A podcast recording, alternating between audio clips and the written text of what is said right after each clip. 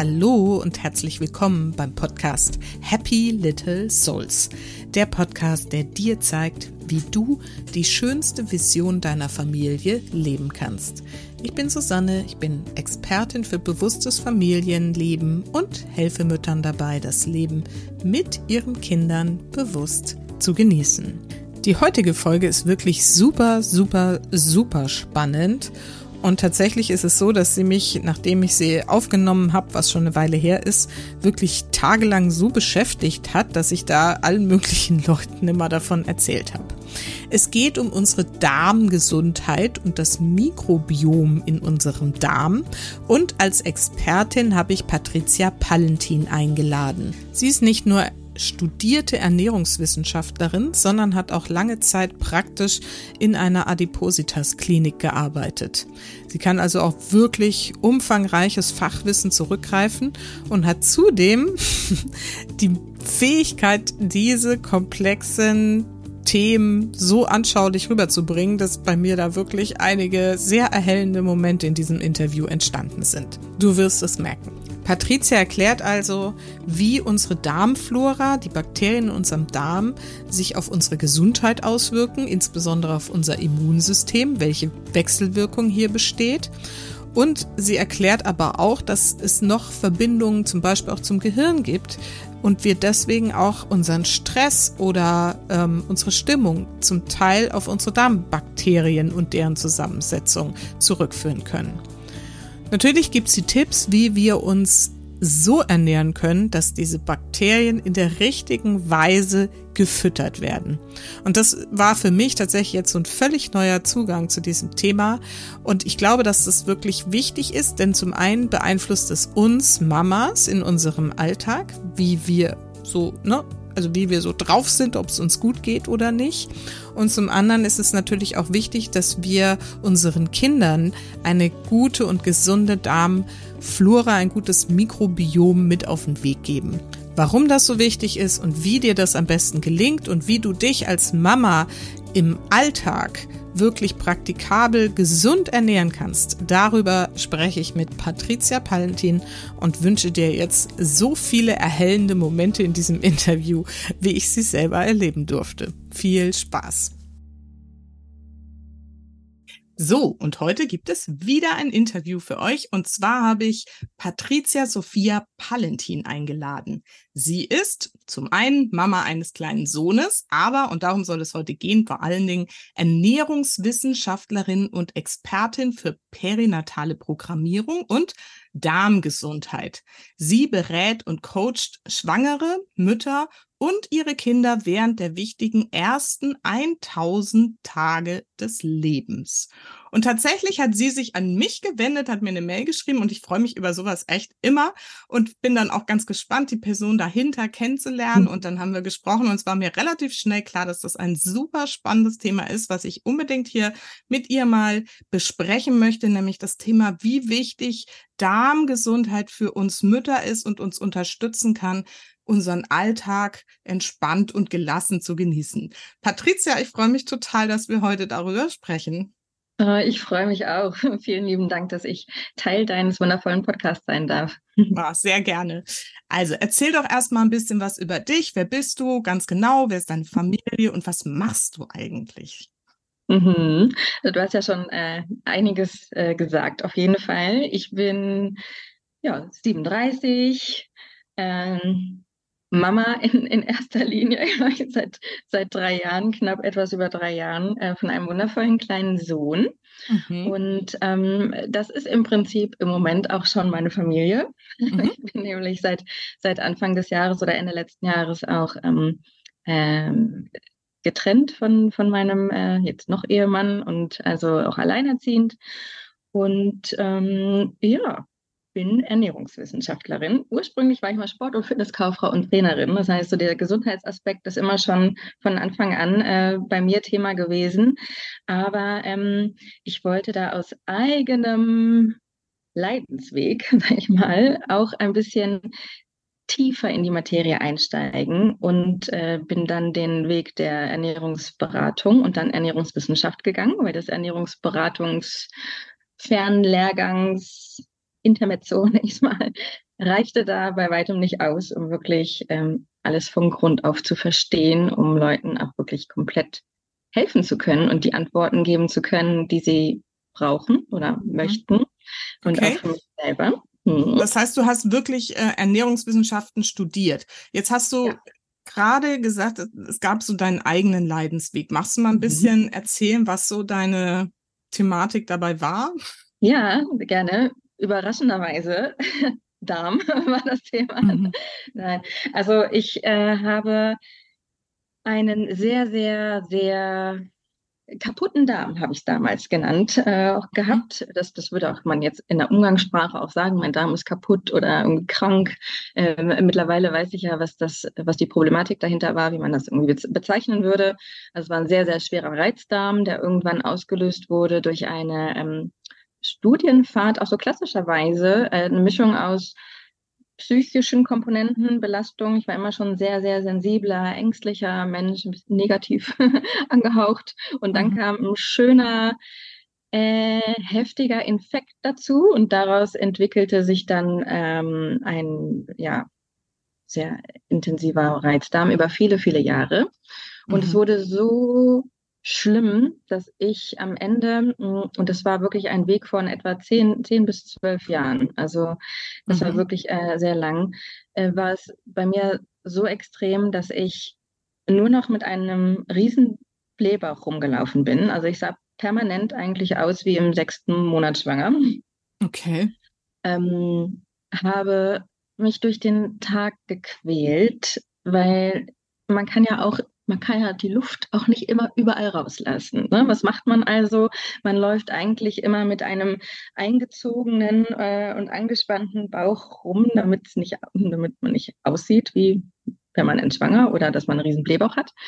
Und ähm, das verursachte natürlich auch Schmerzen und einfach nur Stress, ständig zur Toilette laufen, dann wechselnde ähm, wir sprechen ja über den Darm, ne? können wir offen sprechen, wechselnde äh, Stuhlgänge, wie das halt einfach so ist, ne? von massiven Durchfällen zu dann wieder Verstopfung. Das ist ja auch so ein klassisches Symptom, diese wechselnden ähm, Konsistenzen einfach immer täglich, äh, regelmäßig.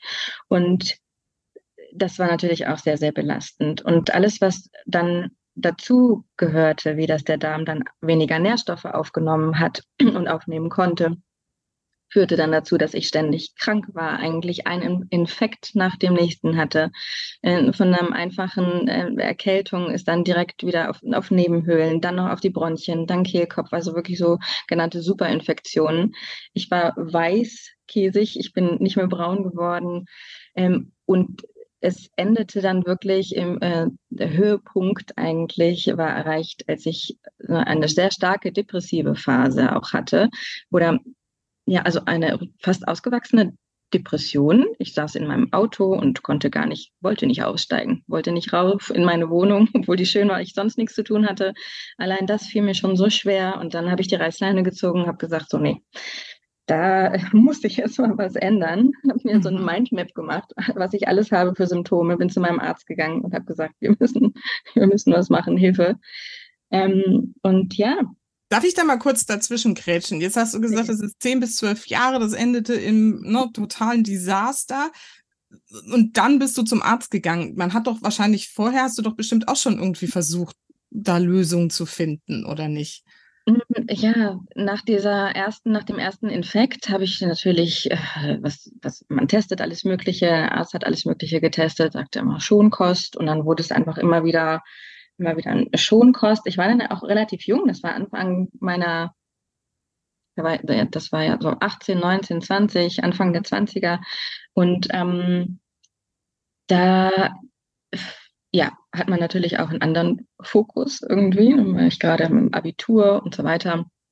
Und ähm, ich glaube, es ist ganz, ganz, ganz vielen geht es so, dass man erstmal eine sehr lange Zeit das so hinnimmt, als gegeben hinnimmt ähm, es entwickelt sich ja auch so schleichend und man hat eigentlich immer das Gefühl, ja, man, man ist halt so. Es, mhm. es fühlt sich halt so an. Also ja, dann vertrage ich halt dies nicht und dann ist es wahrscheinlich Laktose, die vertrage ich nicht und dann lasse ich die weg, dann geht es schon wieder ein bisschen besser. Und irgendwann hat sich das aber so aufsummiert und immer weiter ähm, verschlechtert eigentlich bis zu dem Punkt, wo ich dann wusste, okay, jetzt mhm. alles, was ich bisher gemacht habe, half jetzt irgendwie nichts oder ich, ich weiß nicht, was ich sonst noch machen soll. Mhm. Ja. Also das fand ich jetzt ganz wichtig, dass du es mal sagst, weil ich glaube genauso, also ich hatte auch so Phasen schon, äh, ich kenne das, also nicht, nicht so schlimm, aber so, ne, dass man immer wieder denkt, so, oh, was ist da? Und wenn man zum Arzt geht, kriegt man halt auch keine richtigen Antworten, außer, naja, ist irgendwie, also habe ich so zum Teil erlebt. Und vor allem Dingen ja. das Gefühl, naja, so bin ich halt. Das ist, glaube ich, so ein ganz typischer Gedanke, ja. der irgendwie, ne, man kommt gar nicht auf die Idee, dass, weil es gibt ja halt das Reizdarmsyndrom und das ist dann halt so und naja, also ich kenne es von mir, ja. ich kenne es auch von äh, Menschen in meinem Bekanntenkreis und so. Ähm, spannend. So, jetzt hast du dann die Initiative ergriffen, hast du gesagt, Mindmap gemacht und bist jetzt zu deinem Arzt gegangen. Was hat er denn an der Stelle jetzt dann gesagt? Glücklicherweise ist das ein fantastischer Arzt. Ah, also da bin ich okay. auch so dankbar. Ähm, ich würde auch die 300 Kilometer dann hinfahren, wenn ich irgendwie irgendwas hätte, was, was mhm. wichtig wäre. Also das ist natürlich schon schön, wenn man jemanden hat, der ähm, generell alles ganzheitlich betrachtet. Und ihm war das dann ziemlich schnell klar, dass wir ähm, das Übel an der Wurzel packen müssen und den Darm aufbauen müssen. Er sagte, wir haben Vitaminstatus genommen, alles war komplett unten. Mhm. Also in meinem jungen Alter auch schon äh, damals. Und ähm, das war ganz witzig, dann eine Situation, an die ich mich so, so schön erinnere. Der kam rein, damals hieß ich ja noch anders, sagte Frau Maas, Sie sind ja eigentlich gar nicht so ein blasser Typ, oder? Von Natur aus. Ich sage, nee, eigentlich eher so ein bisschen olivfarben auch. Ähm, ja, jetzt, äh, wo ich ihren, Vitamin- und Eisenstatus sehe, ähm, weiß ich auch, woran das liegt. Also das war ganz äh, lustig. Und der sagte ganz klar, okay, ähm, es nützt auch nichts, wenn wir jetzt ähm, teure auch Vitamine aufnehmen und, ähm, und sonst was ändern. Der Darm kann das eigentlich gar nicht auf, auf bereiten oder mhm. generell aufnehmen. Und ähm, wir haben dann, äh, dann, das war meine erste, mh, mm, mein erstes, äh, wie nennt sich dann, ähm, mein erster Kontakt mit äh, einem Probiotikum. Und ich habe damit also ähm, angefangen, ein Probiotikum zu nehmen und dann alle möglichen ähm, Fertigsachen, die ich mir sonst gekauft habe und so wegzulassen alles, was mir nicht gut getan hat oder was dem Darm nicht gut tut, ähm, weggelassen. Und dann war das wirklich innerhalb von, ich weiß ganz genau, dass ich nach zwei Wochen weinte, vor Glück weinte, weil ich das erste Mal nach ungefähr zehn Jahren einen ganzen Tag ohne Blähbauch bei der Arbeit war. Ähm, und das war so, so, so, so toll. Und ähm, ich bin auch ein Mensch, ich habe immer schon also darüber auch geredet. Äh, viele meiner, äh, meiner der Kunden in einem Fitnessstudio, wo ich damals gearbeitet habe, ähm, die sind ja auch gesundheitsbewusst und man tauscht sich dann so aus. Und wenn man immer über die Verdauungsprobleme tatsächlich spricht, äh, das hattest du ja auch gesagt, dass, dass viele einfach auch das Problem haben und auch glauben, dass das normal ist. Und wenn eine mal anfängt, darüber zu sprechen, von allen Seiten wurde mir dann zugetragen, ja, ich habe das auch und hier und da. Und dann mir wurde auch ziemlich schnell gesagt, Mensch, ähm, du siehst so verändert aus, dir geht es irgendwie besser, was hast du gemacht? und dann äh, habe ich erst recht nochmal darüber gesprochen.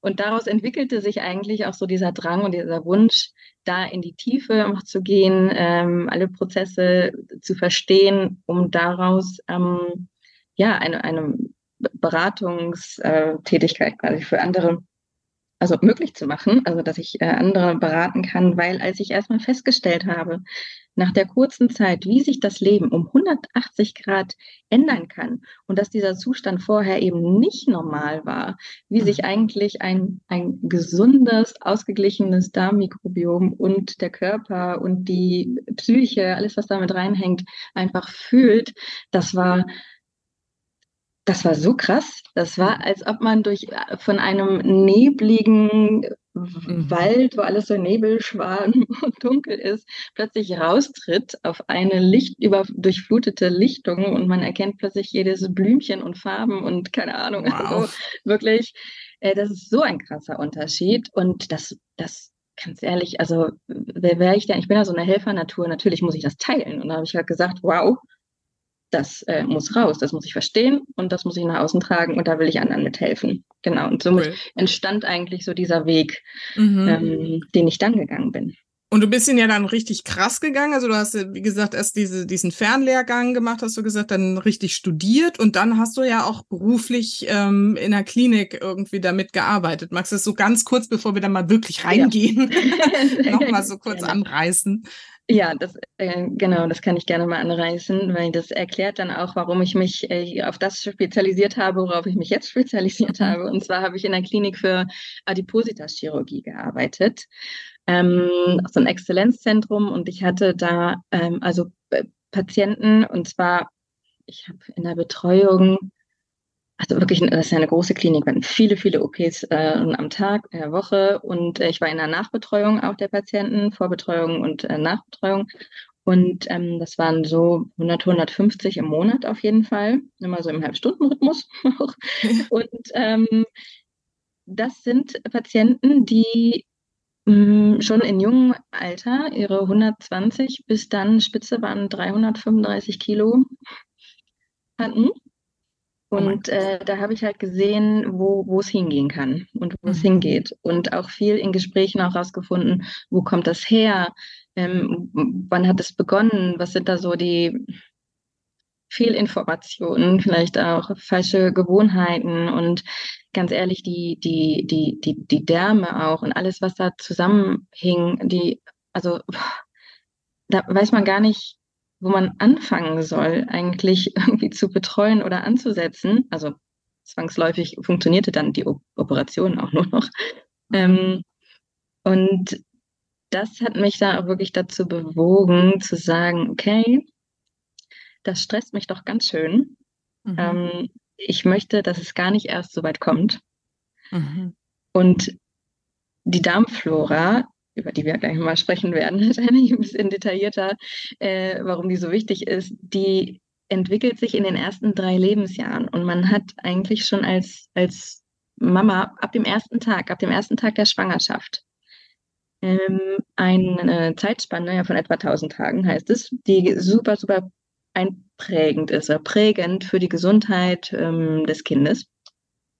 Und wenn wir von Anfang an also beginnen, den Kindern das Richtige mitzugeben, die richtig zu prägen, die Darmflora, eine gesunde Darmflora zu übertragen und einfach diese Basis, diesen Keim, ähm, einen gesunden Keim sehen, dann äh, hoffe ich, das ist eigentlich meine Vision und mein Ziel, dass es weniger äh, junge Menschen demnächst in solchen Adipositas-Kliniken geben wird, weil das ist, das ist nicht, nicht, nicht schön. Nee, nee, und das ist wirklich, äh, das hat mich auch so fasziniert in unserem Gespräch, als wir uns so kennengelernt haben, ne? was ist irgendwie, wie früh das losgeht und ne, wie das Zeitfenster sozusagen ist, wobei wir sicherlich nachher auch nochmal drüber sprechen, dass, ne, wenn das Zeitfenster jetzt schon vorbei ist, man trotzdem vielleicht noch irgendwie denken, was äh, oh, machen kann. Aber lass uns jetzt mal so ein bisschen in die Theorie gehen. Wir haben ja gesagt, wir machen es ja. nicht zu krass, aber so ein bisschen, wie genau funktioniert denn dieser Darm eigentlich? Ja, ja. Zu sehr ins Detail kann man da nicht gehen, sonst ist der Podcast auch schon bis, also können wir auch drei hm, Folgen 24 Stunden später. Ähm, aber ja, in erster Linie das Wichtigste erstmal für unseren Körper und was wir eigentlich auch mit dem Darm assoziieren, ist ja die, äh, die, das, der Darm als Verdauungsorgan. Ne? Also was wir essen, äh, wird von dem Magen zerkleinert, kommt dann in den dünnen Darm, wird dort weiter zerkleinert und zersetzt und daraus werden die Nährstoffe rausgezogen und über diese Tight Junctions, also die kleinen Kanälchen zwischen den Darm, äh, der Darmwandzellen in den Körper ähm, aufgenommen, in die Blutbahn und steht uns dann zur Verfügung. Alles, was dann übrig bleibt und nicht aufgenommen werden kann, rutscht dann ja weiter und weiter weiter. Im Dickdarm wird das Wasser rausgezogen und dann kommt es irgendwann raus, mhm. wenn da genug drin ist. Das ist so erstmal ja die, das Grund, also das Wichtigste, wofür wir den Darm eigentlich brauchen, weil ohne diese Funktion, naja, könnten wir nicht leben. Das ist, ja. äh, ist schon mal wichtig. Und was wir aber erst seit mh, hm, noch gar nicht, das ist noch gar nicht so lange her, eigentlich erst so seit, seit 15 Jahren wird es immer klarer, welche, welche ähm, anderen interessanten und super wichtigen Funktionen unserer Darm eigentlich noch für uns hat. Und zwar, also erstmal gar nicht so als Organ an sich, ne? also dieses, dieses Rohr, ne? das dient wirklich eigentlich ja nur dazu, das zu trennen von, von außen nach innen, ähm, wie so eine Schleuse. Aber wenn man da noch weiter reinschaut mit dem Mikroskop, sieht man ja einen Haufen äh, Bakterien. Ganz schön viele. Mhm. ähm, äh, und ich habe 900 Millionen ungefähr. Okay. Und das macht etwa zwei Kilo aus unseres Gewichts, ungefähr auf What? der Waage. Also zwei Kilo sind äh, Darmbakterien. Und diese kleinen Viecher haben so einen großen Einfluss. Wenn man überlegt, wir haben 22.000 Gene bei, bei uns, ne? in unserer DNA sind 22.000 verschiedene Gene. Und äh, man kennt jetzt schon, und wir sind ja nur am Anfang, etwa drei bis vier Millionen bakterielle Gene, die zusätzlich zu unseren 22.000 noch in uns existieren. Und glaubt mir, die haben einen ziemlich großen Einfluss auf uns. Ähm, wir wissen schon, dass etwa ein Drittel der Moleküle, die in unserem Blut sind, also so kleine Teilchen, die irgendwelche wichtigen Funktionen im Körper haben, sei es jetzt ein kleiner Baustoff oder ein Anschubser für irgendwas anderes, besteht aus bakterieller Produktion oder kommen dadurch, dass die Bakterien das gebildet haben. Und ähm, ich glaube, so die, die wichtigsten Funktionen der Darmbakterien oder im Zusammenspiel mit uns oder ihrem Wirt, uns, ist, dass ähm, sie wichtig sind für unser Immunsystem. Die dienen nämlich direkt so als Sparring-Partner und präsentieren unserem Immunsystem also immer ein bisschen was zum Trainieren, dass es auf ähm, Feinde zielgerichtet und schnell und gut reagieren kann. Und weil das Immunsystem liegt zu 70 Prozent ja direkt an unserem ähm, Darm dran. Hm? Also das ist ein ganz wichtiger Zusammenhang. Dann ist ähm, ein weiterer Zusammenhang, dass die Bakterien mh, hm, Stoffe bilden, die unser Sättigungsgefühl, unsere Hungergefühle und verschiedene andere hormonelle Prozesse beeinflussen. Oftmals vergisst man auch zum Beispiel diesen Zusammenhang Schilddrüse und Darm. Wenn ich ein Schilddrüsenproblem habe, ähm, kann es auch im Darm noch mit einem Ursprung mit haben, weil die Darmbakterien beispielsweise jeder, der ein Schilddrüsenproblem hat, wird das wissen, dass wir ähm, das inaktive T4 in das aktive T3 bilden müssen. Das sind so Schilddrüsenhormone. Und das machen äh, mit die Bakterien. Also sind nicht die richtigen da, passiert das nicht zur Genüge und dann hat die Schilddrüse eigentlich nicht so die Power, wie sie eigentlich haben sollte. Und man redet dann von der Unterfunktion. Mhm. Ähm, auf das ja, Gewicht. Um, Gewicht und Entzündungen gehören auch zusammen. Habe ich die falschen Bakterien in der Überzahl da, bilden die viele Entzündungsstoffe im Körper, Entzünd für den Körper. Entzündungen für, führen dann wieder zu Stress, oxidativem Stress, zu ähm, Entstehung von verschiedenen Erkrankungen, auch wieder Entstehung von Übergewicht. Und was wir nicht vergessen sollten, die Darm-Hirn-Achse und die Beziehung da.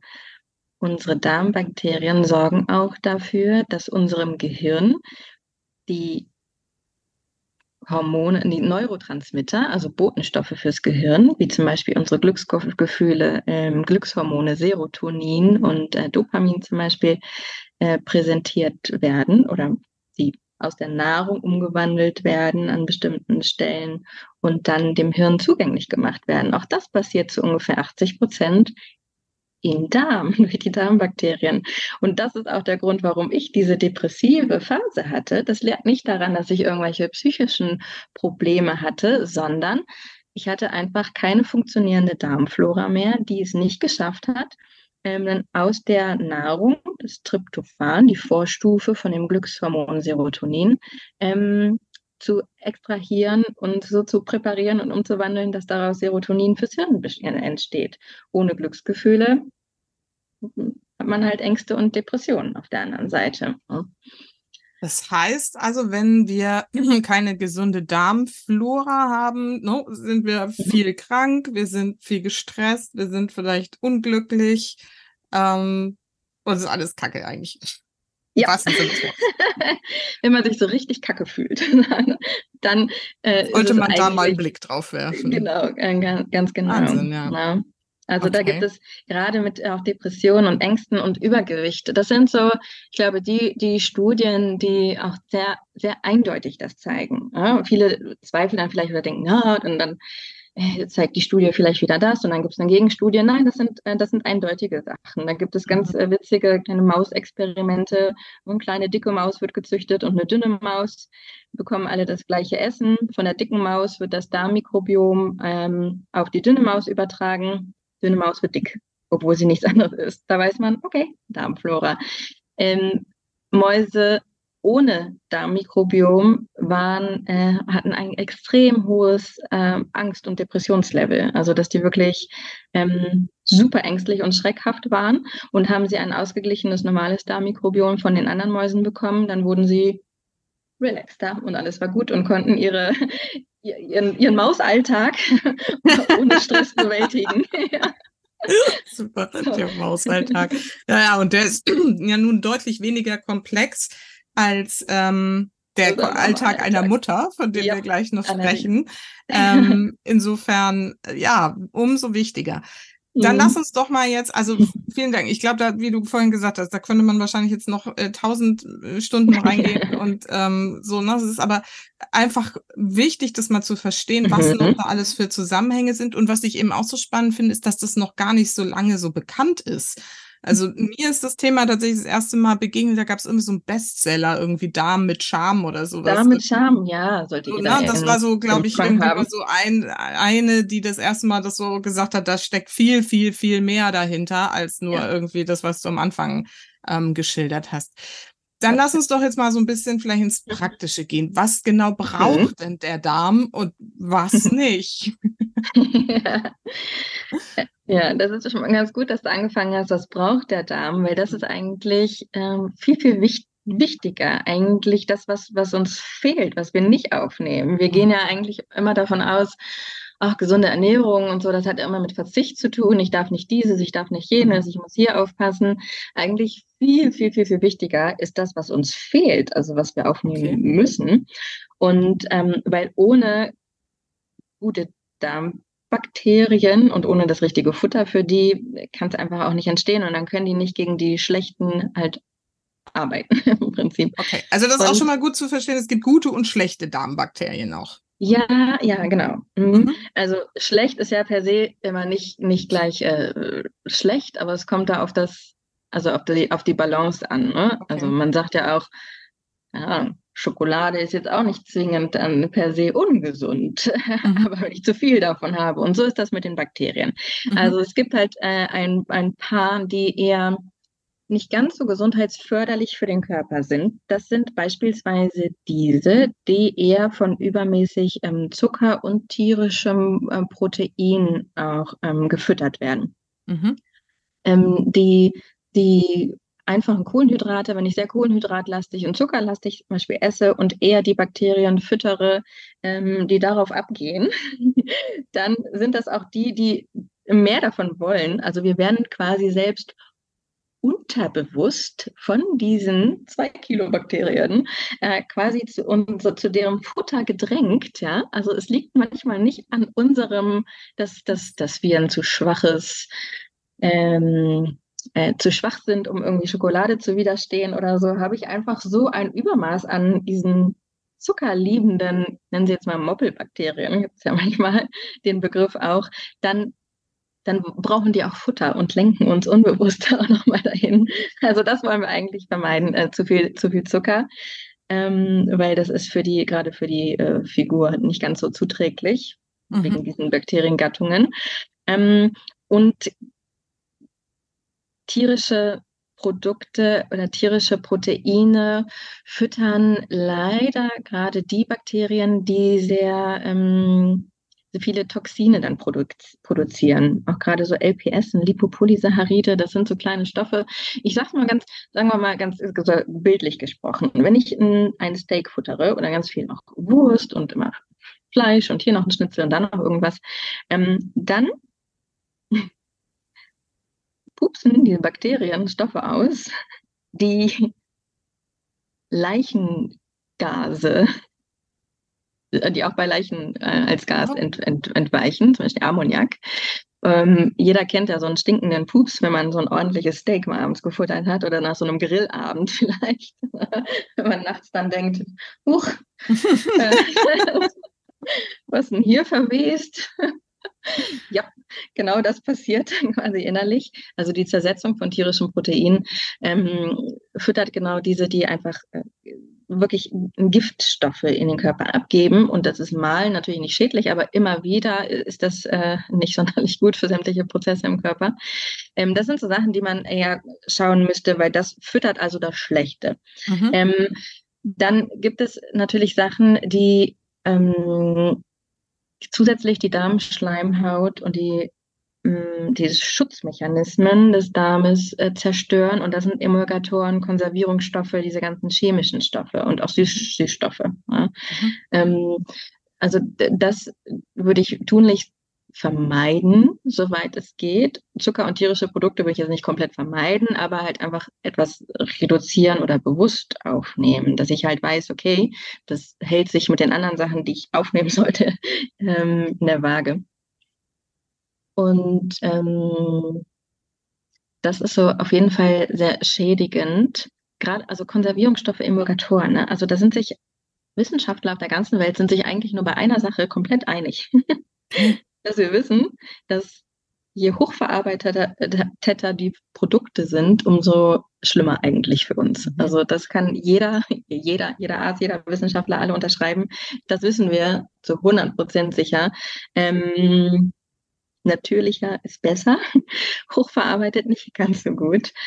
Mm, ein kleines Beispiel, weil das super spannend ist, ich glaube auch so den Hintergrund zu verstehen, ne? weil da ist jetzt eine, die sagt, ja, ist nicht so viel Fertigsachen, aber wenn ich nicht weiß, warum, ist das vielleicht ein bisschen schwieriger, dann zu sagen, oh, okay, ja, das äh, verstehe ich, das mache ich nicht. Nehmen wir mal die Emulgatoren und Konservierungsstoffe. Was machen die denn in unseren Lebensmitteln? Emulgatoren sorgen dafür, dass sich Wasser und Fetttröpfchen ja so vermischen, dass das ein schönes Salatdressing ist, ne? Und nicht so Wasser und Fett dann trennt. Ne? Sieht doof aus in der Packung, will ich nicht auf dem Salat haben. Und ähm, dann wird also das, so ein Fetttröpfchen wird aufgelöst mit. Und unsere Zellen und Zellwände, auch die der Bakterien, bestehen auch so aus so kleinen Fettteilchen. Ähm, das bedeutet, wenn ich viel davon konsumiere, löse ich immer mehr von den wichtigen Bakterienzellwänden auch auf und verdünnisiere einfach die okay. Schutz Schutzschicht, die wir im Darm brauchen. Ja? Okay, krass. Konservierungsstoffe sind dafür da, dass sich keine Bakterien bilden in unseren Lebensmitteln. Das ist auch so eine Wurst oder irgendein Produkt auch ewig lange im Kühlschrank oder auch nicht im Kühlschrank hält. Ähm, ja, und hat dann Kontakt in unserem Darm mit einem Haufen Bakterien und unterscheidet da noch nicht so richtig, welche Bakterien dürfen jetzt leben und welche eigentlich nicht. Und das äh, dünnt auch ziemlich stark aus da unten.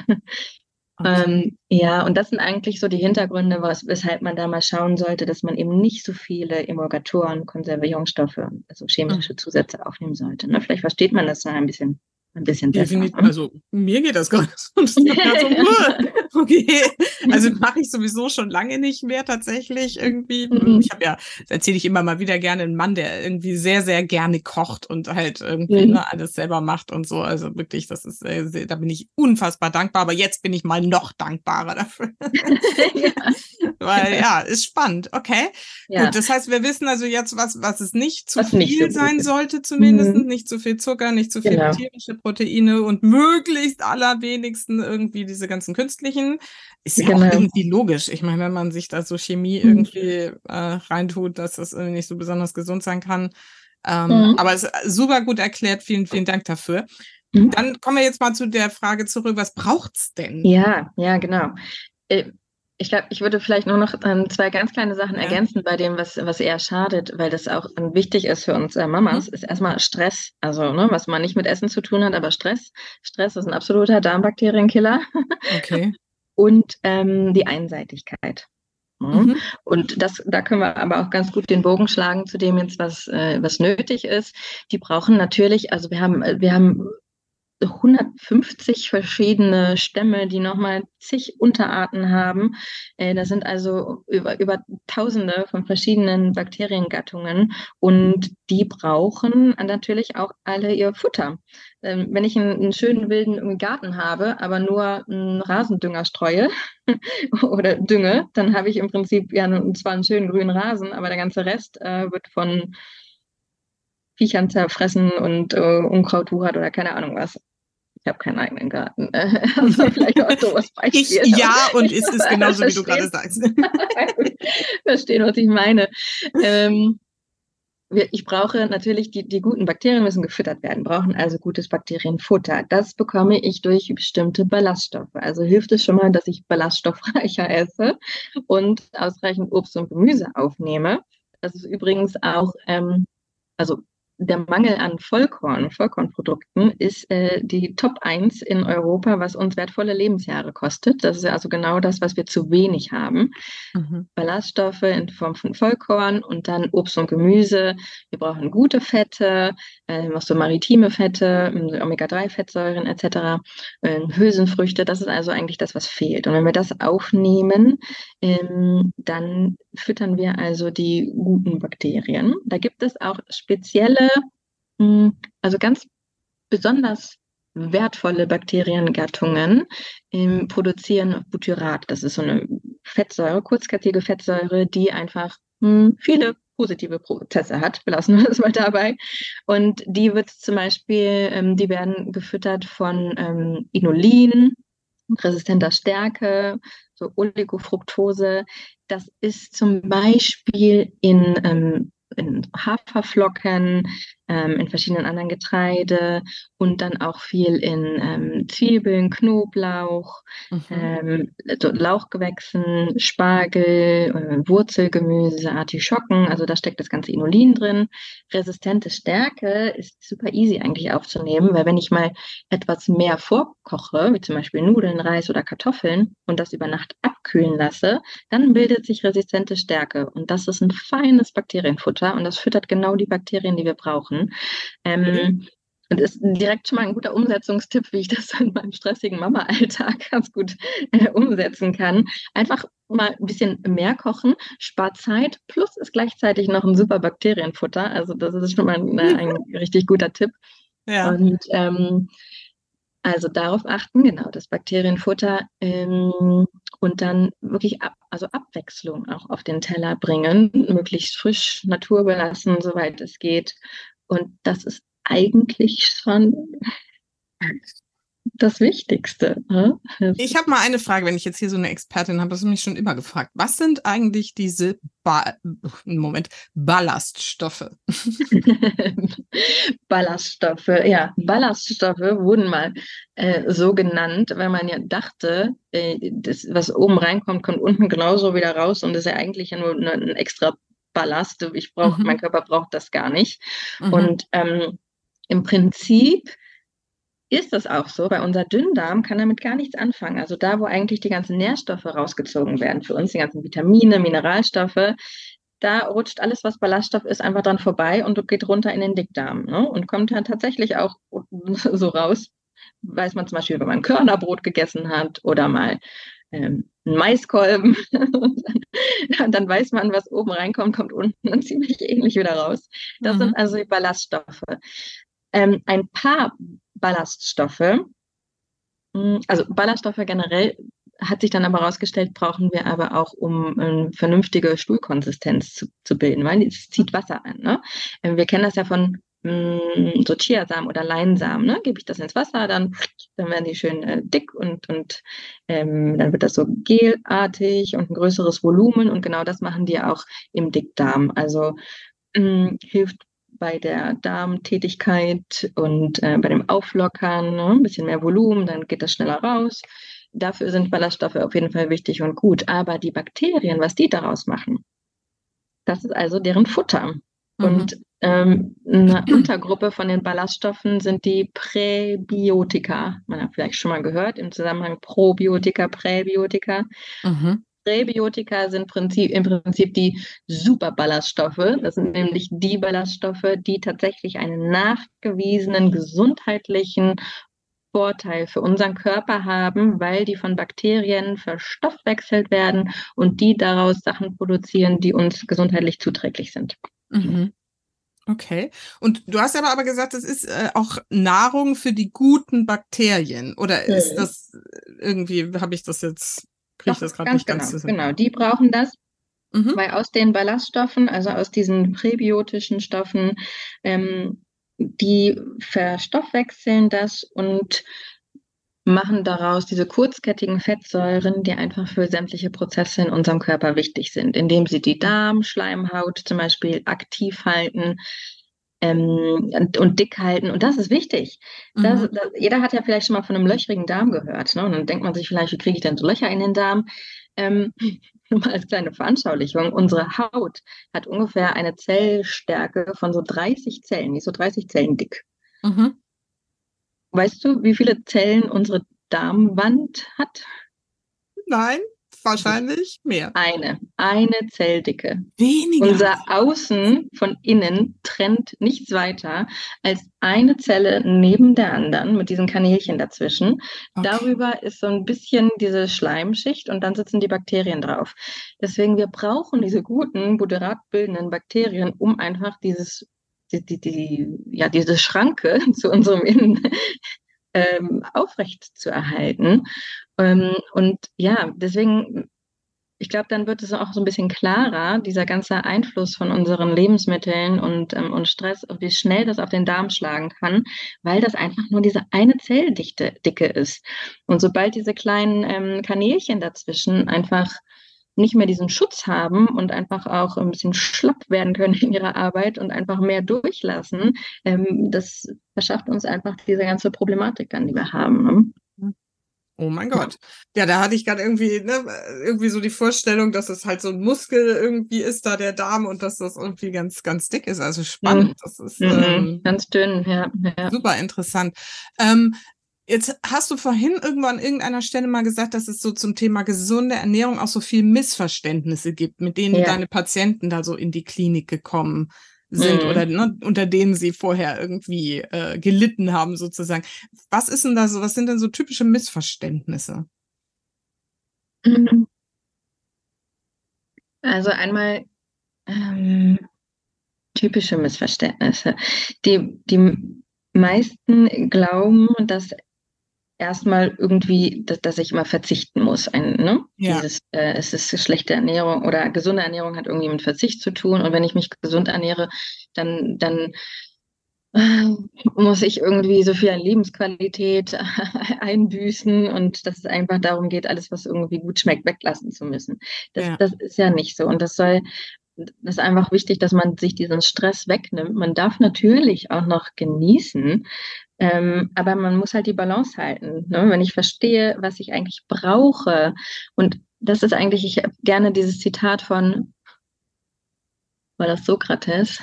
Ich glaube, ne? wir, wir ähm, leben nicht, um zu essen, sondern wir essen, um zu leben. Mhm. ich glaube, wenn das wieder in den Köpfen mehr verankert werden würde, dann ähm, wäre uns schon sehr geholfen, weil zu verstehen, dass unser Körper einfach nicht dafür da ist, durch die Welt zu laufen und uns hier mal einen Schokodonut und dann eine leckere Pasta und sonst irgendwas zu genehmigen, sondern wir eigentlich genau das Essen brauchen, um zu funktionieren, um für unsere Kinder da zu sein, um unseren Alltag irgendwie zu bewältigen, um, um, arbeiten zu können, auch um gesund altern zu können, brauchen wir bestimmte Nährstoffe für diese ganzen Prozesse in unserem Körper, für den, für den Darm, für alles.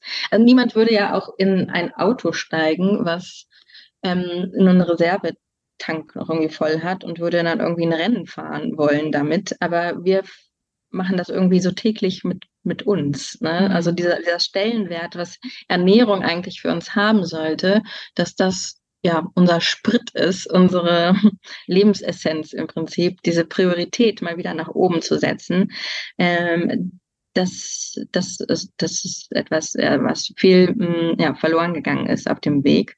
Und dann auch einfach dieses überall einfach drauf hören, was in den Medien auch so mitgeteilt wird. Ne? Dann macht sie hier irgendwie intermittierendes Fasten. Nein, es ist nur Kalorienzählen und Low Carb und hier und jenes und sich immer irgendeine andere Lösung dann suchen zu wollen, die irgendeinen Erfolg verspricht und damit die ganze Sache eigentlich immer nur noch schlimmer zu machen, weil die meisten haben sich da einfach dadurch dick gehungert, tatsächlich, meiner Patienten damals. Ähm, das ist, glaube ich, auch so etwas. Also nicht dieses Hintergrundwissen eigentlich zu haben, was ich einfach alles brauche, mhm. um zu funktionieren und da diese dieses selbstverständliche, entspannte Verhältnis dazu irgendwie zu haben. Das, mhm. ja. Ja, okay, verstehe ich. Jetzt hast du gerade was gesagt, das, das hat bei mir gerade so angeklungen. Die haben sich dick gehungert. Ja. Kannst du den Zusammenhang auch noch mal so kurz beschreiben und auch was das mhm. mit diesen, ne, was du gerade gesagt hast, das äh, würde mich auch interessieren, diese ganzen Ernährungstrends, ne, was du gerade schon genannt hast, mhm. warum ja. sie vielleicht gar nicht immer so hilfreich sind. Mhm. Dick gehungert ist einfach, ähm, wir haben ja einen gewissen Grundumsatz. Mhm. Also wir brauchen äh, ein gewisses Maß an Energie, damit wir einfach funktionieren. Also nehmen wir mal an, ich habe jetzt einen Umsatz von, ich brauche ungefähr 1400 Kalorien äh, und bestimmte Nährstoffe, um einfach äh, gemütlich im Bett zu liegen, mir keine Sorgen zu machen, in wohliger Temperatur, damit mein Herzschlag funktioniert, die Atmung, die ganze Zellteilung und so weiter. Ähm, und wenn ich da natürlich immer drunter bin, weil ich äh, denke, oh, ich muss jetzt irgendwie eine Diät machen und, äh, und reduzieren und reduzieren und reduzieren, dann kommt unser Körper ja in so eine kleine Stresssituation und sagt sich, okay, die äh, Energie reicht jetzt gerade mal für die wichtigsten Prozesse aus und für alles andere müssen wir erstmal irgendwie runter reduzieren, rausschmeißen, was nicht gebraucht wird, da wird Muskulatur abgestoßen, da wird hier Haarwachstum und so weiter ähm, gedrosselt, weil Frau kann ohne Haare leben, aber nicht ohne Herzschlag. Okay. Sagt sich unser Körper, sehen manche Frauen anders. mhm.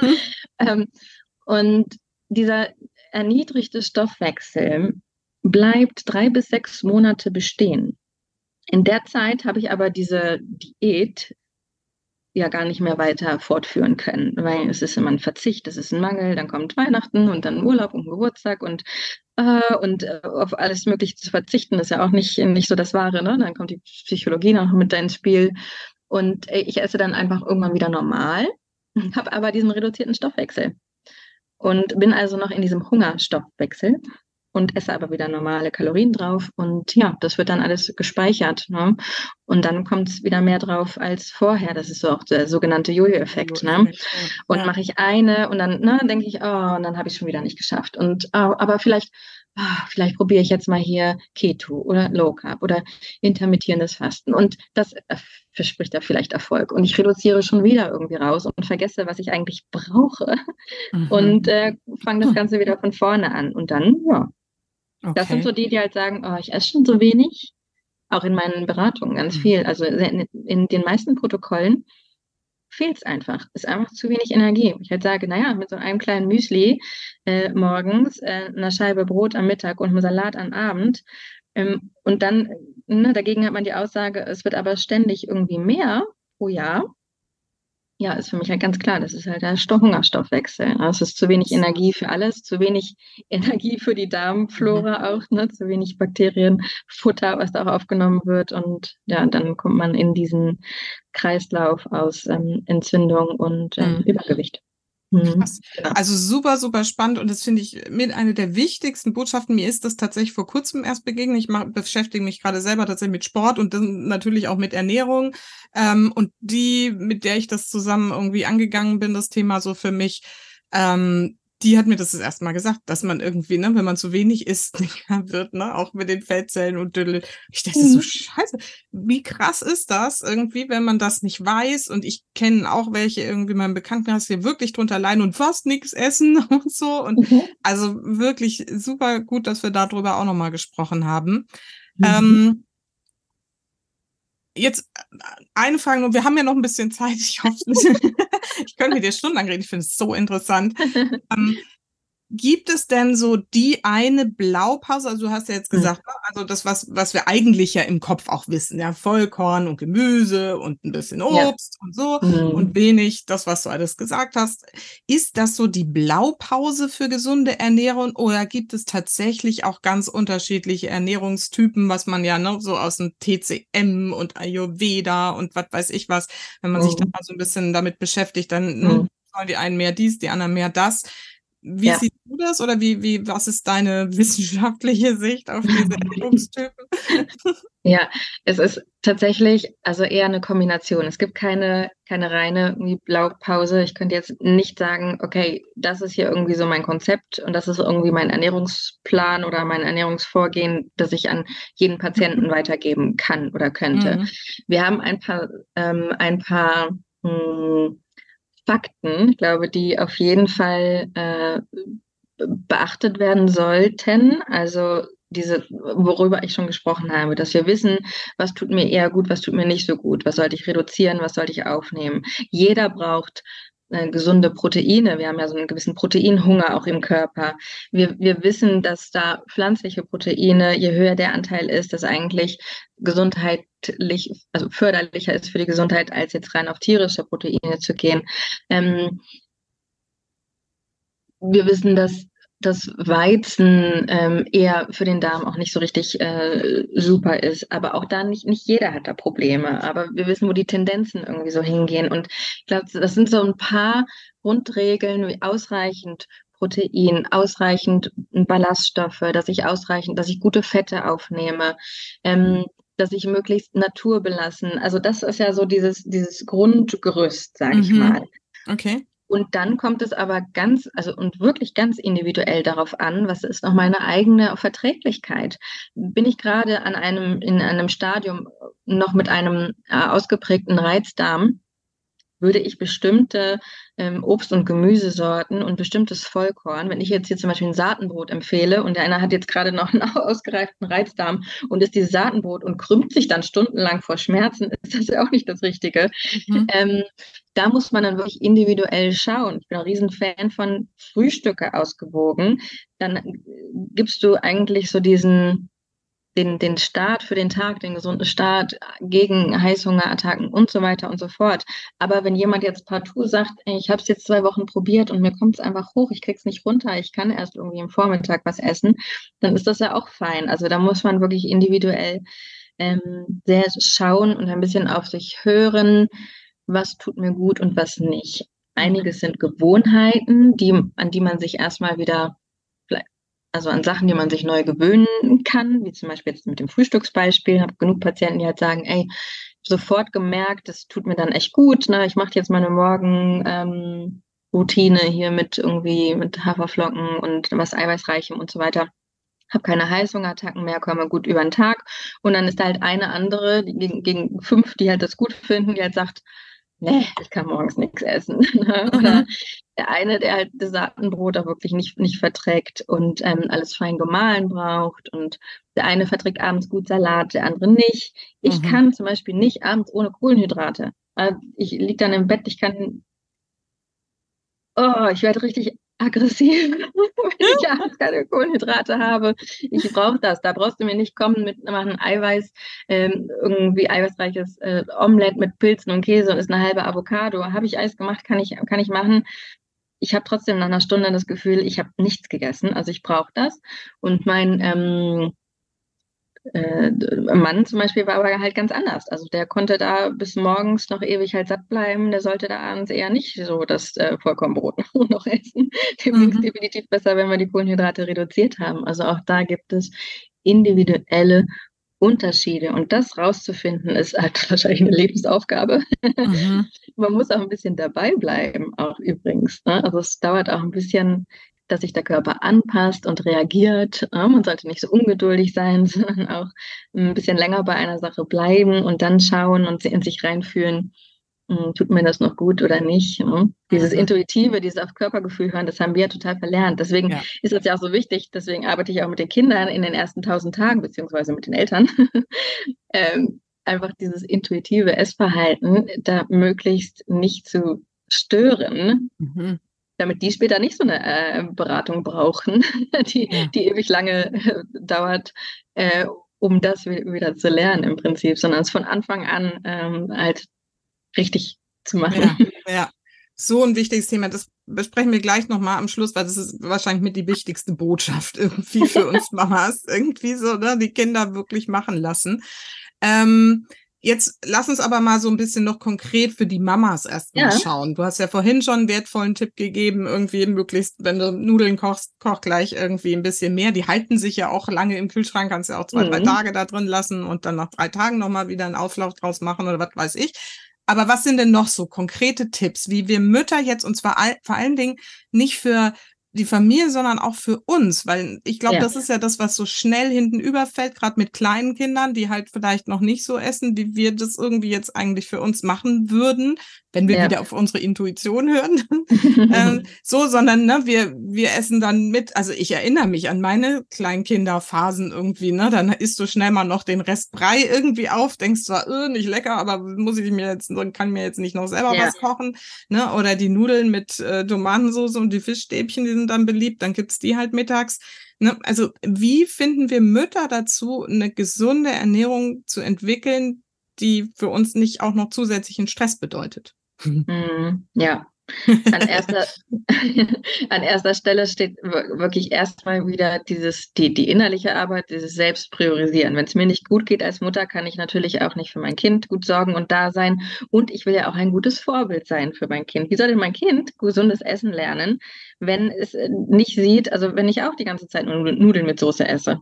Und mhm. äh, nicht ein, ein viel verschiedenes irgendwie Gemüse immer wieder probiere und auch da habe, was Neues äh, mal entdecke oder was anderes mal zubereite.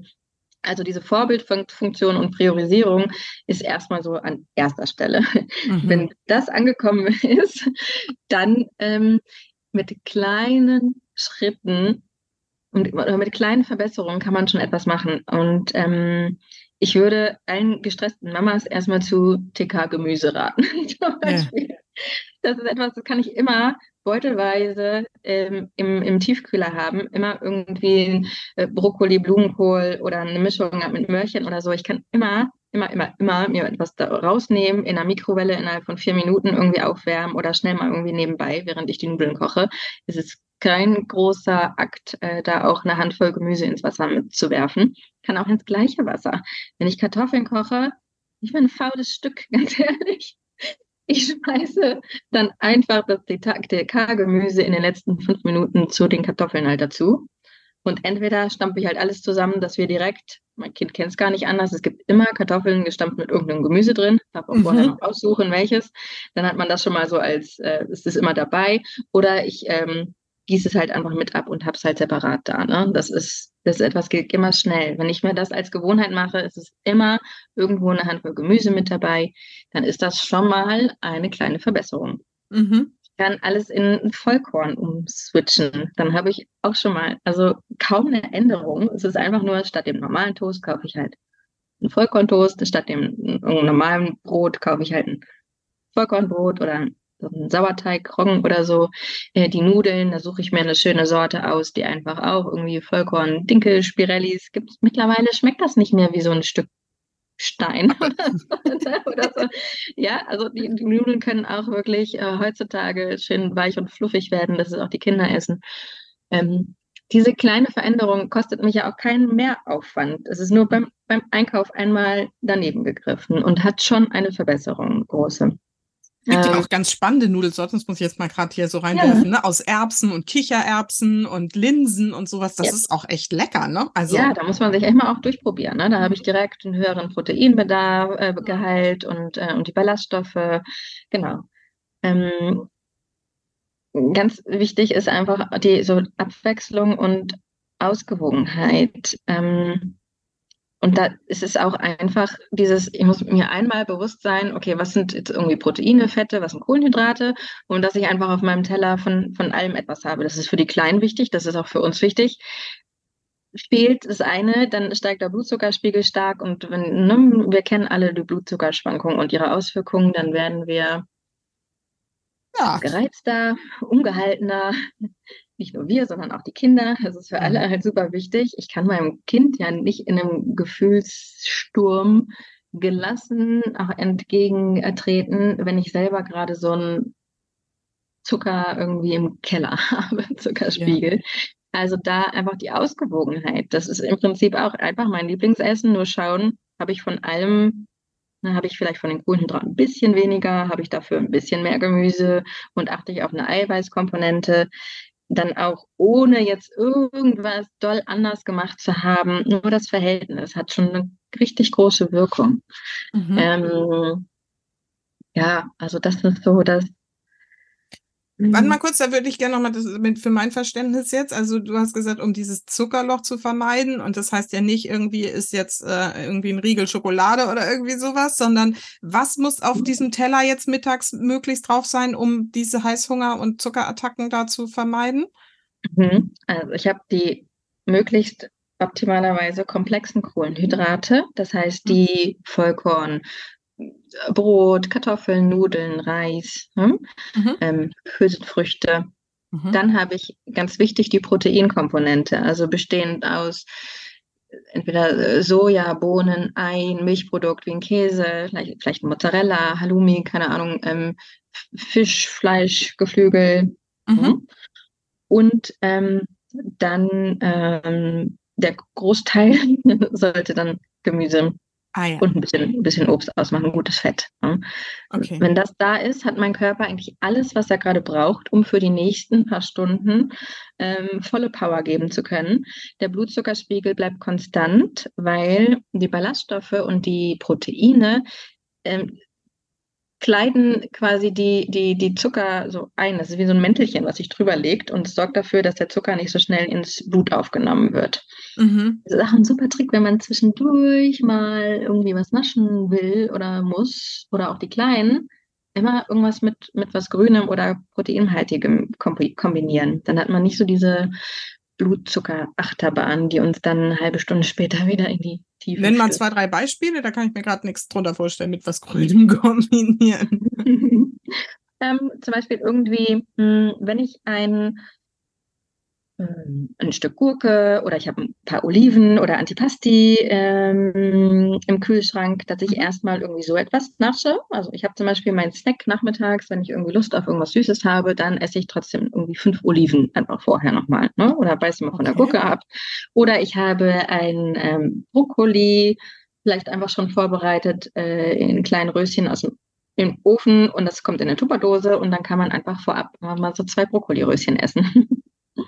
Okay, und wenn man dann irgendwie einen Schokoriegel isst, ist, ist genau. es. Dann sorgt das dafür, dass die Blutzuckerspitze nicht so hoch geht, sondern wirklich viel, viel, viel, viel flacher. Ne? Also 30 Was? bis 70 Prozent weniger Blutzuckerspitze. Das ist so ein das super, ja zum Beispiel super, noch Hack. Ja. Spannend.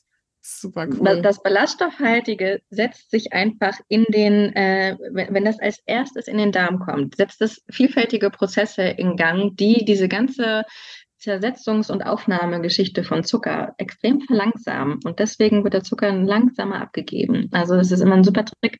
Auch im Restaurant. Gönn dir deinen Burger. Aber isst vorher den Beilagensalat oder dieses Grünzeug, was da mit ja. beiliegt. Ne? Oder ja. ist halt erstmal irgendwie Grünzeug und Fleisch und dann, dann den, das, das Brot. Das ist aber die Reihenfolge auch. Ne? Esse ich irgendwie Pommes, Schnitzel und Richtig interessant. irgendein Gemüse dazu. Esse ich das Gemüse ja. zuerst dann Schnitzel und dann Pommes und dann habe ich auch viel weniger. Und muss da irgendwie ein Abstand dazwischen sein? Nee. Hm. Also einfach Hauptsache, das kommt zuerst an, weil ne? das wenn sowieso, ja, genau, wenn ich mir das so einen Trichter vorstelle, ne, dass erstmal nach unten das, das Grün, Grünzeug ist oder ne, proteinhaltige und dann der Rest macht schon eine ganze Sache viel, viel, viel, viel besser. ja, ja. Super cool. Okay. Ja, Gibt es sonst noch irgendwie so ein, zwei, drei wichtige Tipps oder war das war jetzt auch schon eine ganze Menge? Schon, ich, du hast noch im Vorgespräch, das fand ich auch noch spannend, ähm, weil wir das beide, also das habe ich ja auch jetzt vor kurzem angefangen, hatte ich dir erzählt, diese kleinen Döschen mit den Hülsenfrüchten, so kleine Döschen Kichererbsen mhm. ne, oder Linsen oder sowas, was man eben auch ne, sich irgendwie mal kurz selber machen kann, wenn die Kinder dann doch lieber irgendwie die Vollkornnudeln oder so. ne? Also das ähm, finde ich ist mhm. auch ein, noch ein, das ist sowas, was was mir gerade ganz viel hilft. Und ich mache es genauso, ne? TK-Gemüse und dann so eine Dose irgendwie Hülsenfrüchte. Genau, dazu. diese kleinen so Dosen, die kann man auch genau auch überall mit dazugeben. Ich mache auch so, ja. so ein Easy-to-go-Gericht, ist halt irgendeine eine Gemüsepfanne in die, in die TK-Gemüsepfanne in die Pfanne schmeißen. Ähm, dann irgendwie das habe ich halt Nudeln im Kühlschrank, kommen damit dazu und dann so ein kleines Döschen irgendwie Kichererbsenbohnen oder sowas. Ne? Mhm. Ähm, ja, ja. Also es ist gar nicht so schwer, wie man denkt irgendwie. Ne? Und du hast vorhin noch vielleicht das noch mal so kurz ähm, vom Frühstück gesprochen, dass das so wichtig ist, Haferflocken. Ja. Was, wie macht man das am besten? Hm, da kommt auch drauf an, kann ich jetzt ähm, Milchprodukte irgendwie gut essen oder nicht. Aber ich sage jetzt mal so, diese, die klassische oder eins der gesündesten oder das gesündeste Frühstück eigentlich, wo sich auch sämtliche Seiten einig sind, möglicherweise ist, ist tatsächlich Haferflocken sind aber super gut für den Darm, für die Blutzuckerregulierung, Blutdruck und so weiter. Also wenn die halt mit dabei sind, ist es halt super. Ich mag super gerne so eine, mir so eine Haferflocken irgendwas Müsli Porridge Mischung äh, einfach zu, zu machen ähm, mit ein bisschen Milch oder Wasser, das schnell in der Mikrowelle einmal so gut aufgeblubbt und mhm. dann mache ich da noch irgendwie einen Joghurt oder einen Quark oder einen Skier oder einen original griechischen Joghurt dazu, jetzt auch gerade halt gerne ähm, mhm. damit der Proteingehalt einfach höher ist. Wenn ich das nicht möchte, mache ich vielleicht einen Löffel ein Protein, ähm, Proteinpulver, ein veganes oder so halt mit dazu, dass ich halt nicht nur ein Übermaß an Kohlenhydraten habe, sondern die Proteinkomponente noch mit abgedeckt ist. Dann für das gute Fett schön Esslöffel äh, Mandelmus drüber und für die Vitamine, Nährstoffe und auch Darmflora nochmal eine Handvoll Beeren, zum Beispiel Blaubeeren mhm. oder so. Und dann habe ich eigentlich das perfekte Frühstück aus Ballaststoffen, die den Darm füttern, die den Blutzuckerspiegel regulieren, mir Energie geben lange. Äh, das Protein, was den Proteinhunger äh, deckt. Mhm. ähm, ein gutes Fett, was ich auch für die Fettverbrennung und überhaupt für die Zellen und überhaupt äh, alles äh, brauche und mich natürlich auch sättigt und schmeckt. Und ähm, das Fruchtige, die Vitamine, die auch nochmal gut für den Darm sind, da vor allem so dunkle Beeren, ganz fantastisch. Und das ist so das eigentlich Go-To-Frühstück. Ja. Und das gibt ja auch alles TK, kann man irgendwie, ne, braucht man auch nicht viel. Da sagen ja viele so, oh, kostet ja auch Geld irgendwie inzwischen, ne, so frisches Obst, aber. Das geht auch wirklich. Ja, finde ich auch, ne? Man braucht ja nicht jetzt. abends auch vorbereiten, ne? Ja. Du kannst dich auch vorbereiten, halt abends, diese Overnight Oats im Prinzip. Und dann mhm machst du morgens dann einfach, hast du frische Beere noch dazu oder schon die TK-Blaubeeren oder so mh, mm, einfach schon mit drin. Ne? Dann tauen die ja auf über Nacht im Kühlschrank mit und ähm, dann kann man das einfach essen. Fertig. Super. Sehr schön. Also da war jetzt wahnsinnig viel, glaube ich, schon dabei irgendwie und vor allem ne, dieses Grundverständnis dahinter ist total wichtig. Und jetzt lass uns nochmal zu deiner eigentlichen Mission kommen, nämlich irgendwie, ne, wie wir Mütter, die Kinder so gerade in diesen ersten tausend Tagen irgendwie. Also ich denke mal so ja. während der Schwangerschaft ist wahrscheinlich alles das wichtig, was worüber wir jetzt schon gesprochen haben.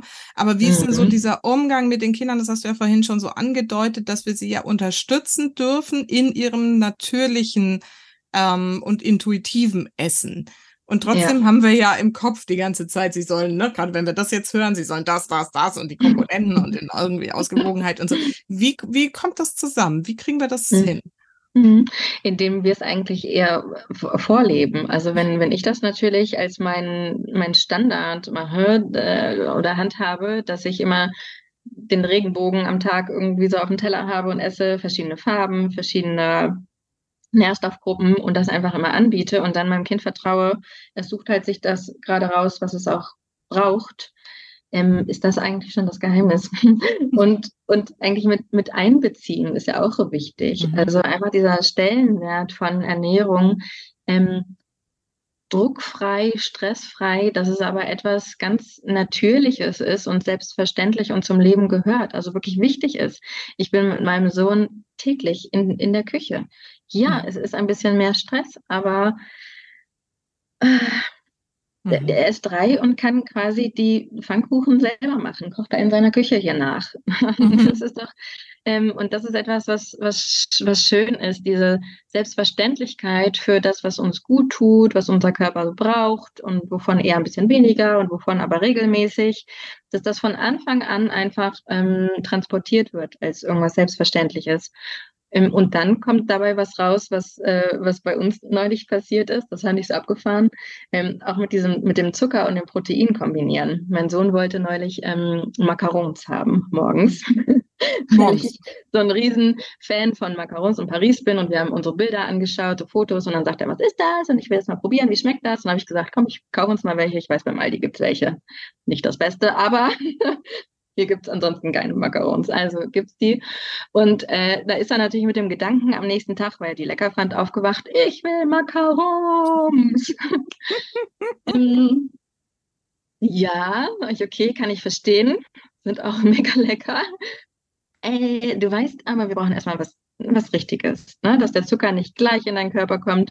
Ähm, lass uns vorher schon einen Joghurt essen und dann können wir uns nochmal einteilen danach. Und dann habe ich ihm den Joghurt fertig gemacht. Ja, also da ist für, ist für ihn auch komplett halt normal, ne? weiß er. Und dann ähm, habe ich automatisch, weil ich letzte Zeit, ich hatte noch so eine Packung Zinni-Minis äh, und die müssen ja auch irgendwann weg, sonst werden die matschig und weich. Also tue ich bei uns immer so eine bei ihm so eine Kinderhand voll in seinen irgendwie Joghurt äh, mit Haferflocken und so weiter dazu und bei mir eine größere Handvoll rein. Und dann frage ich so, auch mit Zini-Minis? Und dann sagt mein Dreijähriger, nee, Mama, ich esse doch gleich schon Makaron, das ist doch schon Zucker.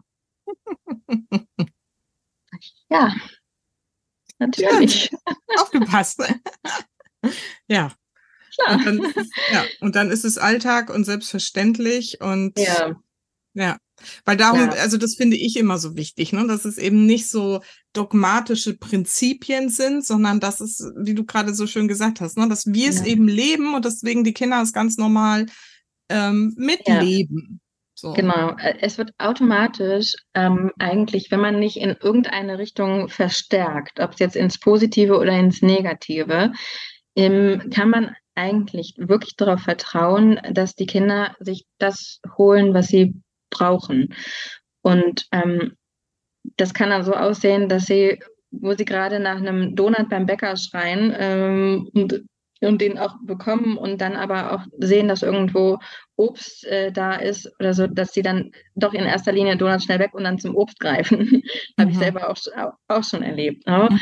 Oder dann einfach sagen, hier, nee, ich, ich mag nicht mehr, du kannst den Rest essen. Wie mein Sohn automatisch, er würde nie einen ganzen Makaron essen. Das ist, das ist ihm viel zu, zu süß, das ist viel mhm. zu viel mhm. Zucker auch. Er beißt immer zweimal ab. Deswegen bin ich da total stressfrei, weil ich weiß, es ist ihm sowieso zu viel und er gibt mir dann einfach den Rest. Fertig. Mhm. Und sagt, hier, mag nicht mehr, kannst du den Rest essen.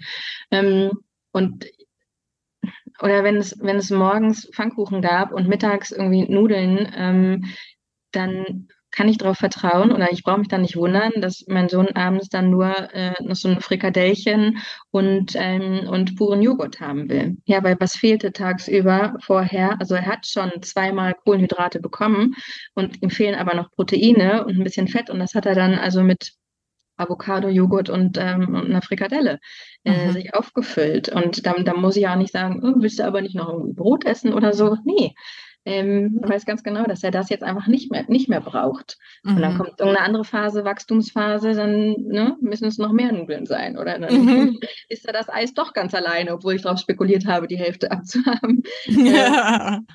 Das, ja. Ja, also das, da das, im Vertrauen sein hauptsächlich, dass die irgendwie ne, sich schon das holen, was, was, ja. was sie brauchen aber halt auch selber leben und vor allen Dingen anbieten. Ne, es muss ja auch da sein ja. und da vertrauen, dass sie vielleicht irgendwie, wenn sie dreimal zur Gurke Nein gesagt haben, beim vierten Mal sagen, oh, doch interessant. Ne? So. Ja, auf jeden Fall immer dabei bleiben, anbieten, präsentieren und, ähm, und das auch wirklich ohne Druck und ohne, ohne Stress. Mhm. Ähm, weil das verstärkt einfach nur wieder ein negatives Gefühl. Ne? Druck erzeugt Gegendruck und dann entwickelt sich daraus einfach wieder auch so eine, so eine Gewohnheit daraus. Äh, und auch wenn ich etwas zu sehr, hm, ja, jetzt äh, irgendwie verbiete, dann ist da natürlich auch die Lust eher noch mehr drauf. Ne? Jeder kennt diese Kinder, die beim Kindergeburtstag vom Kuchenbuffet nicht weg können, weil die zu Hause keinen Zucker haben dürfen. Ja. Das ist auch wieder eine Verstärkung in die andere Richtung. Ähm, also da ein gesundes Gleichgewicht von Anfang an wäre halt eigentlich so das, richtig gute. Und auch bei den Kleinen schon, ne? auch die Darmflora, alles, was ich jetzt für die Muttis gesagt habe, mit ähm, ausgeglichen und äh, dass ich, dass ich nicht diese ganzen Fertigprodukte habe ähm, und alles mit äh, Vollkorn und auch das Bakterienfutter. Ich kann auch eine Liste mal anfügen mit ähm, Bakterienfutter, ne? als kleines, äh, mhm. dass man weiß, wo, wo steckt übrigens das Richtige drin, was die richtigen Bakterien füttert und da die Kleinen einfach von Anfang an dran zu gewöhnen auch mein Sohn kennt seine Bauchfreunde und er fragt auch immer, freuen die sich jetzt darüber, was ich da esse? Ist das gut für meine Bauchfreunde? ja, schön. Da, da einfach dieses Verständnis für einfach schon zu wecken, dass es halt wichtig ist, dass ich ausreichend von ähm, dem regelmäßigen, von dem, von dem, von dem von den oft Lebensmitteln und ein bisschen was von den manchmal Lebensmitteln habe, dass da die Balance gehalten wird. Mhm. Und dann, ähm, ja. Ja, wenn du so eine Liste hast, dann verlinken wir die gerne irgendwie, wo man die sich irgendwie runterladen kann. Das ist natürlich schon mal super hilfreich. Ja, kann auch die Blutzuckerregulierungshacks da mal mit dazu. Mega, richtig toll. Ja, Wahnsinn. Also ich finde es so interessant, aber wir müssen, glaube ich, jetzt trotzdem ja. zum Ende kommen. Es ist wirklich, also ich habe wirklich viel gelernt heute noch. Also ganz großartig. Ähm, und ich denke, es geht vielen meiner Hörerinnen so, wenn die jetzt sagen, boah, ich will unbedingt mehr wissen, ich will es auch richtig machen von Anfang an mit den Kindern. Wie geht das genau? Wie erreicht man dich und was, wie kann man mit dir zusammenarbeiten? Äh, ja, also mich findet man einmal online, habe ich eine Website, äh, aber das meiste passiert auch über Instagram, äh, mhm. über patriziapalentin.de, so heißt aber auch die Website, mhm. ähm, wo ich auch ganz viel kleine Wissensvideos, eigentlich wöchentlich kleine Lives zu irgendeinem Thema oder Gedanken oder so ähm, mal teile. Äh, da kriegt man schon äh, ganz schön viel mit. Und ähm, da findet man auch re regelmäßig Workshops zu bestimmten so Special-Themen. Und ansonsten kann man eins zu eins mit mir arbeiten. Ich habe ein kleines, so ein kleines Einstiegs- äh, Produkt ist zum Beispiel meine Foodie Hour, also der Powermom Ernährungscheck Check für mehr Gesundheit und Wohlbefinden, ähm, weil das Effektivste ist eigentlich sich mal wirklich seine eigene Ernährung anzugucken. Und wenn ich mir fünf Tage Ernährungsprotokoll wirklich auswerten kann, von A bis Z, wie ist das Verhältnis? Kriegen die Bakterien genug Futter? Ähm, und die Zusammenhänge erkennen, äh, und die erkenne ich äh, zum Beispiel mit bestimmten Beschwerden oder abends ständig Heißhunger. Das kann ich alles daraus lesen und erklären. Und dann gebe ich in einer Stunde wirklich eine ähm, eine Analyse mit Verbesserungsvorschlägen, was ist so das Erste, was verbessert werden sollte, was sind so die nächsten Steps, die man ein bisschen optimieren kann an der eigenen Ernährung, ohne jetzt irgendwie noch einen Stress, uh, ich muss noch direkt neue Rezepte lernen oder dies oder jenes. Mhm. Äh, darum geht es ja eigentlich, mit kleinen Schritten, die ich in so einem stressigen Alltag auch wirklich umsetzen kann, ähm, etwas mhm. zu verbessern.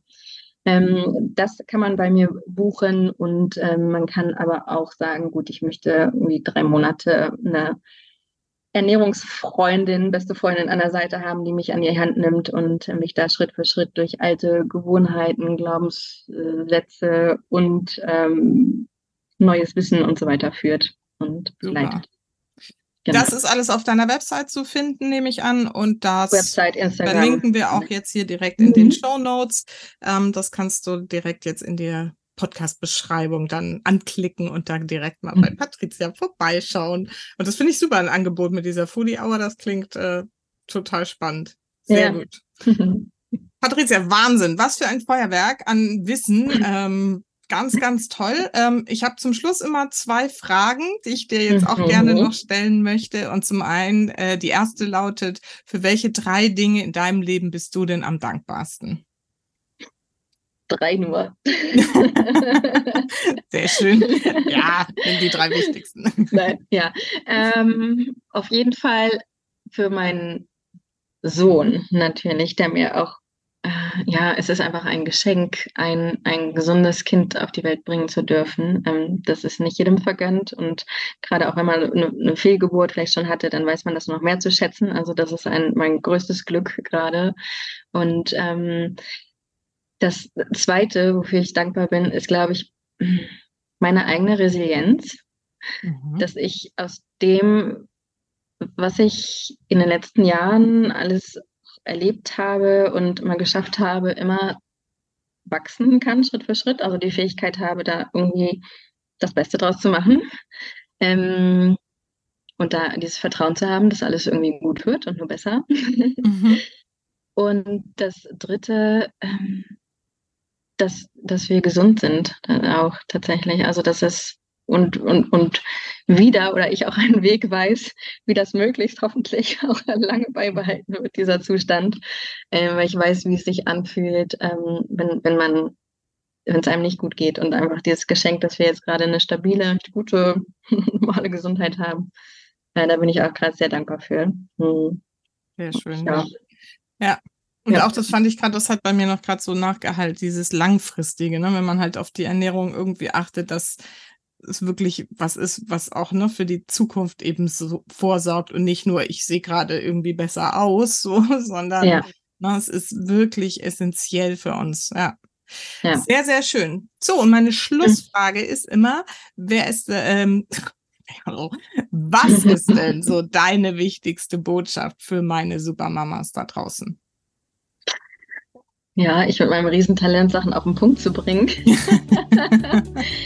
Ähm, achtet auf eure Darmfreunde, mhm. ich, weil das wirkt sich, wenn ich das, wenn du als Mama das dir zur äh, Prio machst mit diesen paar einfachen Tricks, was ich ein bisschen weniger und wovon ein bisschen mehr, wirkt sich das positiv einfach auf alles aus. Du bist widerstandsfähiger, gesünder, kannst besser für dein Kind da sein, bist ein besseres Vorbild. Dadurch resultiert, dass es deinem Kind später besser gehen wird. Ähm, du hast mehr Stärke, stehst mehr im Leben und das ist eigentlich so das, das, ja, das, das, der, der Hebel, den man, glaube ich, ähm, als erstes irgendwie umlegen sollte für ganz viel Positives, was hinterher kommt. Ja. ja. Das ist so eine wichtige Säule, ne? Und ja. Vielen, vielen mhm. Dank. ganz, ganz toll. Ja, ich danke dir. Ja, ja, schön. Freude. Also ich freue mich total und ähm, ja, wir werden sehen. Vielleicht können wir dazu auch tatsächlich mal im Rahmen meiner Community mal einen Workshop machen noch oder so. Könnte ich mir gut Super vorstellen, gerne. dass das ähm, äh, gut angenommen wird. Und ja, also, wir bleiben auf jeden Fall in Kontakt. Vielen Dank erstmal. Ganz bis dahin. Genau. Ich danke Und, dir. Erstmal alles Gute. Tschüss. Tschüss. So, ich hoffe, dass du aus dieser Folge auch einige für dich wichtige Erkenntnisse mitnehmen konntest. Und tatsächlich hat Patricia auch jetzt extra noch für die Hörerin von Happy Little Souls ein paar extra Tipps zusammengestellt. Die findest du hier direkt in den Show Notes. Und ansonsten freue ich mich natürlich, wenn dir diese Folge genauso gut gefallen hat wie mir, wenn du sie weiterempfiehlst an Mütter, die vielleicht auch immer mit der Ernährung mit ihren Kindern so ein bisschen Struggle haben und sich fragen, wie mache ich das alles richtig. Dann freue ich mich, wenn du die Folge weiterempfiehlst oder mir auf Spotify fünf Sterne hinterlässt oder auch auf iTunes mir eine Rezension schreibst. Dafür danke ich dir schon mal und ansonsten vergiss nicht, Familie ist, was du daraus machst. Alles Liebe, bis ganz bald, deine Susanne.